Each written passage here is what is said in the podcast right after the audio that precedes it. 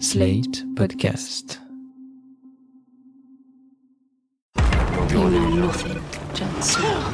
Got a theory. Could be Bonnie. You never say thank C'est pas faux. That's what the money is for. The danger. I am the one who knocks. I think that I may be the voice of my generation. Bonjour tout le monde et bienvenue dans PIC TV, le podcast qui décortique les tendances et l'actualité des séries.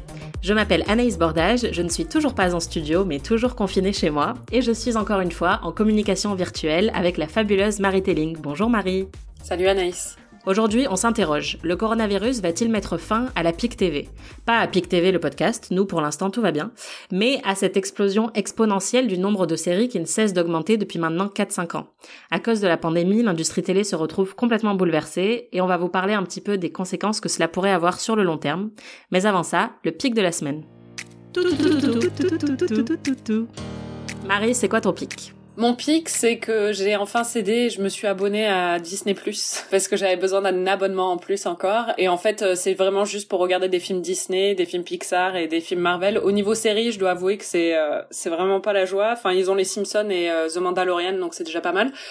Mais euh, c'est surtout pour les films et pour avoir un divertissement euh, sans prise de tête, ce dont j'avais vraiment besoin en ce moment, donc ça fait assez plaisir.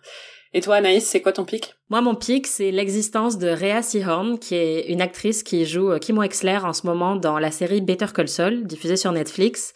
C'est une actrice incroyable qui est progressivement devenue la star de la série, parce qu'au début, elle jouait plutôt un rôle très secondaire, mais elle est tellement exceptionnelle euh, que vraiment, euh, chaque nouvelle semaine, euh, je regarde la série quasiment que pour elle. Et là, dans les derniers épisodes qui ont été diffusés, elle a des scènes incroyables, euh, notamment une scène où j'ai à la fois éclaté de rire, euh, gémi de peur et euh, levé les poings en l'air euh, tellement j'étais excitée de ce qu'elle était en train de raconter.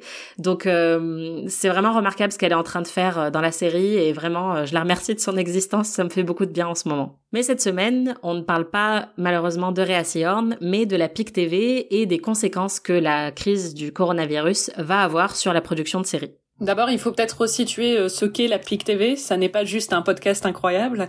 Euh, c'est une euh, expression qui a été lancée par John Landgraf, qui était l'ancien président de la chaîne américaine FX. Il a parlé de la PIC TV en 2015 pour euh, décrire la croissance exponentielle de euh, programmes euh, télé et de séries télé. Euh, il pensait qu'on allait arriver à un pic et que la bulle allait ensuite exploser. On n'a pas encore vu l'explosion de cette bulle, puisque en 2015 il y avait euh, environ 400 séries américaines produites dans l'année et en 2019 il y en a eu plus d'une centaine de plus. Donc il y en a eu euh, euh, 532 en tout. Et ça, c'est juste aux États-Unis, sans compter les séries britanniques, françaises, israéliennes, coréennes. Donc, enfin, on est on est vraiment dans une ère de surproduction télé, euh, une ère de croissance. Et même il y en a qui ne parlent plus de peak TV, mais qui parlent de too much TV, donc de trop de télé. Et euh, ce qu'on peut se demander à l'heure actuelle, c'est est-ce que ça va continuer? Est-ce que peut-être que, enfin, la bulle, l'explosion de la bulle dont il parlait, eh ben, c'est, euh, elle va être amenée par le coronavirus en fait. Ce qu'il faut dire, c'est que pour l'instant, on pourrait penser que la télé s'en sort mieux face au coronavirus que euh, d'autres euh, segments de l'industrie du divertissement et notamment que le cinéma, puisque bah, les séries, ça se regarde chez soi et en ce moment, tout le monde est confiné. Donc, euh, bah, forcément, déjà, il y a eu une augmentation des audiences énorme. Tout le monde est chez soi, donc tout le monde regarde des séries, tout le monde regarde la télé. Et il y a aussi eu même une augmentation des abonnements aux plateformes de streaming notamment ou aux chaînes du câble. Par exemple, aux États-Unis, entre début mars et mi-mars, quand les gens ont commencé à être confinés, y a eu une augmentation de 90% d'abonnements chez HBO et de 47% chez Netflix. Donc c'est des chiffres énormes et les plateformes sont clairement en train de de gagner pour l'instant face au cinéma qui eux ne peuvent pas euh, mobiliser des gens. C'est vrai qu'on était déjà en train de se demander si il y allait pas avoir un floutage des frontières entre le cinéma et les séries parce qu'il y a de plus en plus de films qui sont euh, produits et diffusés euh, sur euh, sur des plateformes comme Netflix.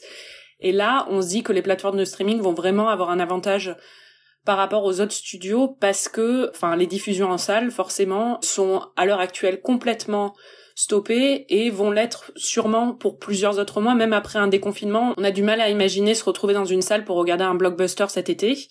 Et donc, ça va complètement dérégler toute l'industrie du ciné, alors que l'industrie de la télé, elle, au niveau de sa diffusion, n'est pas déréglée de la même façon. Elle va l'être au niveau de la production en fait. Donc le questionnement à l'heure actuelle, c'est pas un questionnement sur le court terme, parce que sur le court terme, de toute évidence, la télé et les séries ont un avantage parce qu'elles sont diffusées et que les gens peuvent les voir euh, à la maison, alors que les nouvelles productions euh, de ciné ne le sont pas mais c'est un questionnement sur le long terme, à savoir euh, comment la production euh, de séries euh, va évoluer dans les mois qui viennent. Le problème le plus important à l'heure actuelle, c'est que l'industrie des séries est totalement à l'arrêt dans les faits.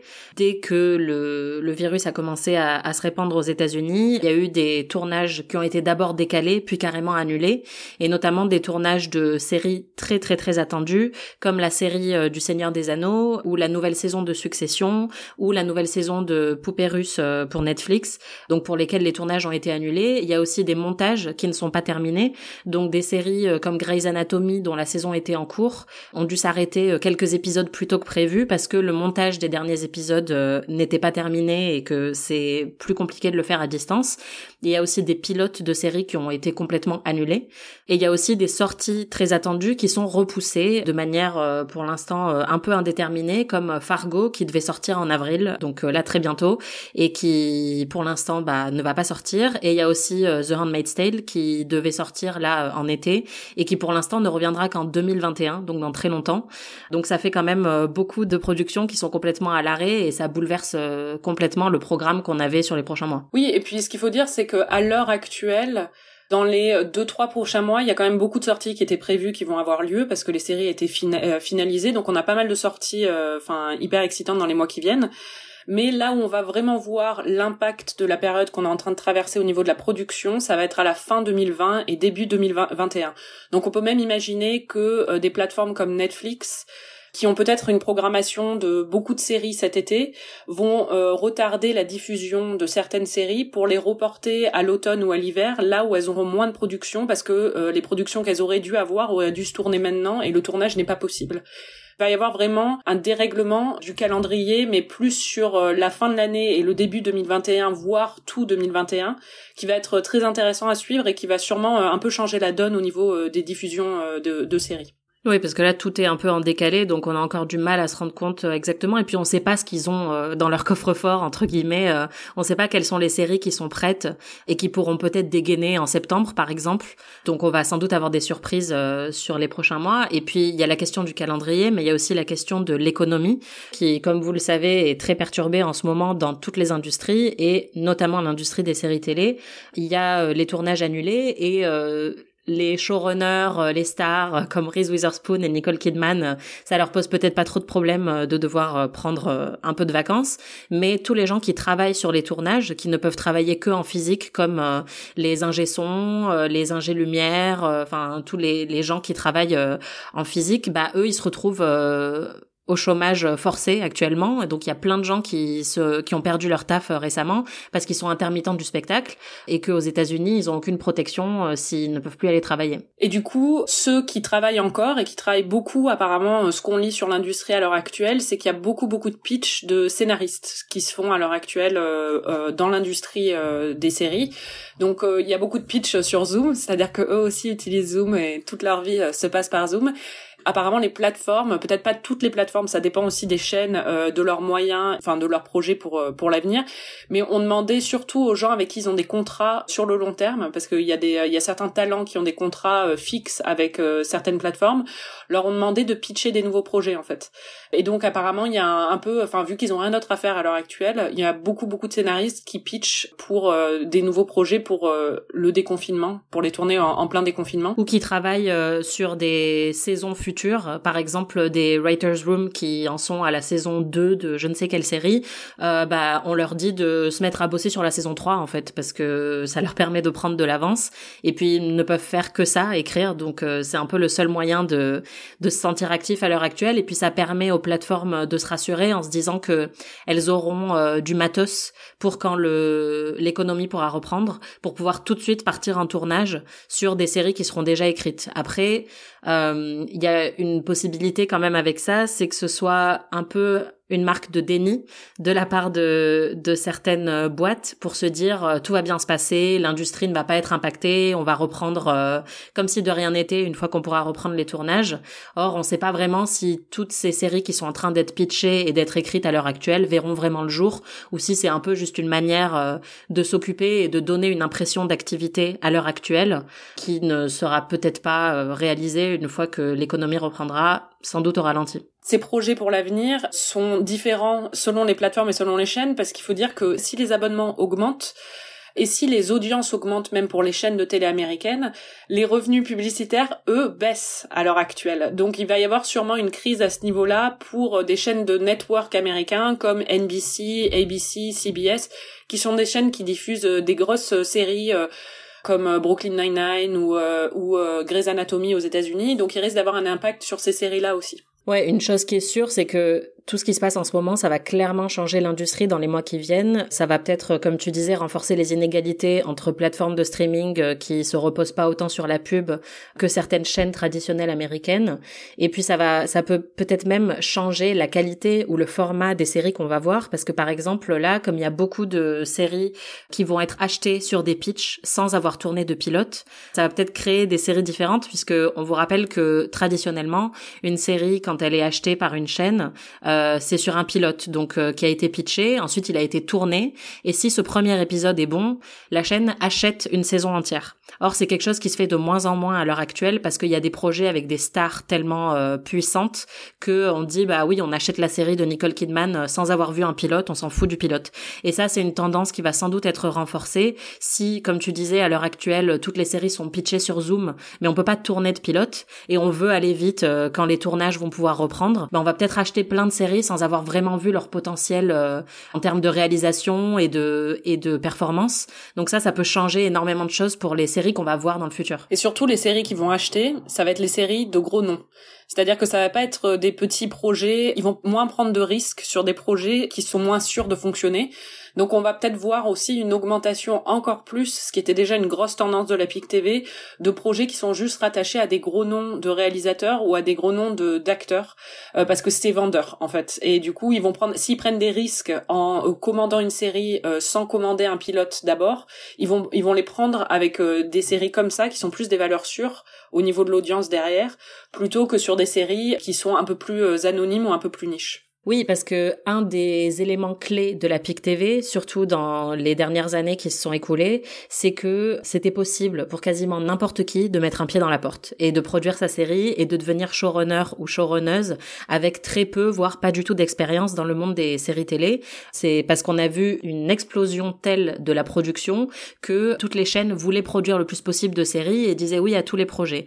Or là, on va se raccrocher aux valeurs sûres parce qu'on veut pas non plus perdre de l'argent et du coup peut-être que ça va bénéficier, euh, comme tu disais, aux, gros noms et que bah ça va peut-être fermer des portes pour les plus petits noms qui, euh, il y a encore deux ans, auraient pu pitcher euh, leur projet de série sans aucun problème et là vont juste pas avoir les accès nécessaires parce que bah, la porte n'est plus ouverte pour tout le monde. On a dû mettre l'industrie à l'arrêt total, donc on va d'abord laisser rentrer les plus privilégiés. Il y a un changement au niveau de la production et au niveau de l'industrie, mais il y a un changement aussi au niveau de la consommation parce qu'avec la récession, les gens vont être beaucoup moins motivés et avoir beaucoup moins les moyens de payer 15 différents euh, abonnements à des plateformes de streaming. Donc on était en plein, c'était vraiment le début là de la guerre des streaming avec le lancement de Disney+, avec le lancement d'Apple TV+. Il y a bientôt HBO Max qui devait sortir, il y a Peacock qui est en train de sortir complètement euh, enfin dans l'anonymat à l'heure actuelle, enfin personne n'en parle et les gens qui, en pleine récession, ne vont pas dépenser de l'argent pour autant de plateformes. Et dans des conditions comme ça, qui c'est qui va gagner? C'est sûrement les plateformes les plus connues où les gens ont déjà un abonnement, c'est-à-dire c'est sûrement Netflix, où il y a énormément d'offres aussi, quoi. Ouais, c'est les créateurs et les entreprises les mieux installées qui vont sans doute euh, s'en sortir, alors que c'est les bah, les petits qui vont sans doute galérer. Bon, c'est un peu le, la tendance qu'on va voir, je pense, euh, partout dans le monde et dans l'économie prochainement. Apple TV+, c'est pas vraiment des petits, mais c'est enfin c'est surtout les entreprises, oui, qui ont déjà une audience, quoi. Enfin, qui ont déjà un truc. Euh, donc ceux qui ont tenté de prendre un risque récemment et de lancer quelque chose vont sûrement beaucoup plus galérer qu'ils l'auraient, et surtout qu'en fait leur offre qui devait être une offre qui devait s'étaler là sur les les mois et les années à venir va être beaucoup plus limitée à cause de la limitation de la production aussi. Donc ça risque d'impacter leur présence dans la cette guerre des des des plateformes de streaming. Parce qu'Apple TV+ leur catalogue est déjà très limité.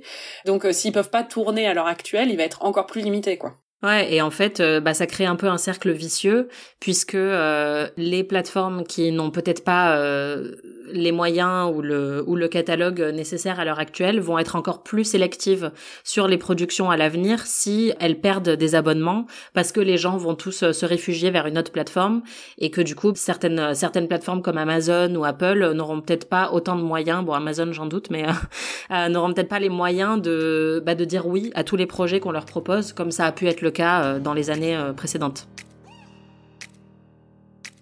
La FIC TV, c'est pas juste une, euh, une production exponentielle de séries, c'est aussi des modes de consommation où on regarde cinq séries à la fois.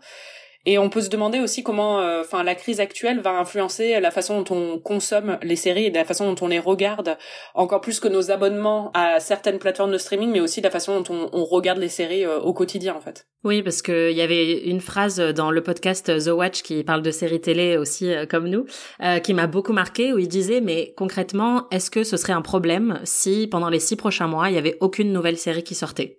Et je me suis dit non. en fait, ce serait tellement bien parce qu'on a tellement de séries à rattraper euh, parce que c'est un peu le tout le principe de la PIC TV euh, et surtout bon de manière encore plus flagrante quand c'est notre métier. Euh, mais c'est qu'on est toujours en train de courir après en fait. On est toujours en train de courir après les séries télé. On en a toujours à rattraper. Euh, parfois, on en abandonne en cours de route parce qu'il y en a une plus euh, brillante euh, qui arrive à côté et qu'on se jette sur une nouvelle. Et en fait, ben, on est tout le temps en retard. Et là, ce qui se passe en ce moment, cet arrêt brutal de l'industrie des séries, ralentit forcément le nombre de sorties et va le ralentir pendant encore plusieurs mois. Et ça va peut-être changer la manière dont on va regarder les séries, c'est-à-dire que moi, j'imagine euh, d'une certaine manière qu'on va peut-être se remettre à faire ce qu'on faisait il y a cinq ou six ans, c'est-à-dire euh, voir euh, qu'une série est sortie et pouvoir la binger en entier parce qu'on n'a rien d'autre à regarder, pouvoir se replonger dans un classique dont tout le monde nous parle depuis cinq ans mais qu'on n'a jamais eu le temps de voir, enfin vraiment se mettre à faire des binges et à apprécier les séries une par une comme on ne l'a plus fait depuis des années en fait, avec un rythme beaucoup plus lent. Enfin, je trouve que justement le le truc du binge, c'est un truc qui s'est vraiment développé avec les plateformes de streaming. Où euh, pour moi, il y a énormément de gens qui binge sur un week-end, mais le, ce qui binge en règle générale, c'est des séries qui viennent de sortir et qui euh, sont des mini-séries ou des séries euh, courtes, quoi. Mais ils vont pas retourner vers des séries qui ont duré 5-6 saisons pour euh, vraiment euh, prendre trois semaines avec elle. Donc euh, je pense que c'est ça qui va plus revenir peut-être parce que le binge en lui-même, passer deux jours devant une série, je pense que ça c'est quelque chose que les gens font à l'heure actuelle aussi. Oui, mais par exemple, moi Breaking Bad, j'ai été un peu en retard sur la série et je me suis mise à la binger, je crois, quand, enfin juste avant la fin, quand il y avait quatre saisons, quatre ou cinq, et c'était tout était sur Netflix et je me suis mise à binger Breaking Bad parce que j'avais rien d'autre de très urgent, j'avais pas une liste de 17 séries en cours et euh, je me suis mise à binger Breaking Bad et après j'ai pu rattraper la dernière saison quand elle a été diffusée. J'ai fait pareil avec Mad Men, où je crois que je suis arrivée peut-être avec deux ou trois saisons de retard. Euh, si aujourd'hui il y avait encore de nouvelles saisons de Mad Men ou de Breaking Bad, je pourrais pas me permettre de faire ça parce que j'aurais pas le temps, parce qu'il y a trop de nouveautés qui sortent et qui sont vraiment euh, très intéressante et très alléchante. Donc ce que je me dis, c'est qu'on va peut-être retourner à cette époque-là, qui est pas si lointaine, hein. enfin c'était en 2010 ou en 2012, mais à une époque où on pouvait se dire ah bah tu sais quoi en fait, euh, ouais je vais regarder, euh, je vais regarder The Walking Dead, je vais regarder Breaking Bad, je vais regarder Mad Men euh, parce que je vais avoir le temps, parce qu'en fait la moitié de mes séries préférées ont été reportées ou décalées. Oui, et puis parce qu'on peut se permettre de regarder trois saisons d'un coup de, de quelque chose qu'on pouvait pas faire avant. Mais ce qui est vrai, ce qui est sûr en tout cas, ça va nous permettre de prendre de l'avance sur notre planning euh, TV et c'est ça aussi euh, et ça c'est quelque chose de vrai aussi pour les scénaristes et pour l'industrie en elle-même. Parce que ce qu'on lit à l'heure actuelle euh, dans Deadline, dans Variety ou sur les newsletters télé de Vulture par exemple, ce que disent tous les gens à l'intérieur de l'industrie c'est que les scénaristes de séries à l'heure actuelle sont un peu dans des conditions rêvées pour développer un, un très bon script et le peaufiner parce qu'ils n'ont que ça à faire et ils peuvent passer beaucoup plus de temps qu'ils n'auraient pu avant sur un projet. Donc ça va peut-être mener à une hausse de qualité de certains projets en tout cas. Peut-être pas de tous, hein, mais on peut être optimiste. Oui, on peut penser ou espérer que une conséquence euh, indirecte mais euh, positive de la crise actuelle, c'est que en 2021, peut-être qu'on assistera aux meilleurs épisodes de séries télé de l'histoire de la télé parce qu'ils auront été tellement peaufinés que ce sera des petites merveilles. On peut toujours se dire ça pour tenir. C'était PIC TV, merci Marie. Merci Anaïs. Et merci à vous, chères auditrices et chers auditeurs, de nous avoir écoutés. PIC TV, c'est un podcast à retrouver tous les 15 jours sur slate.fr ou sur votre appli de podcast préféré. Mais c'est aussi une newsletter à retrouver également sur slate.fr dès la semaine prochaine. En attendant, vous pouvez nous donner 5 étoiles, nous contacter sur les réseaux sociaux ou à pictvnewsletter at gmail.com pour nous dire qu'on est génial. Salut Salut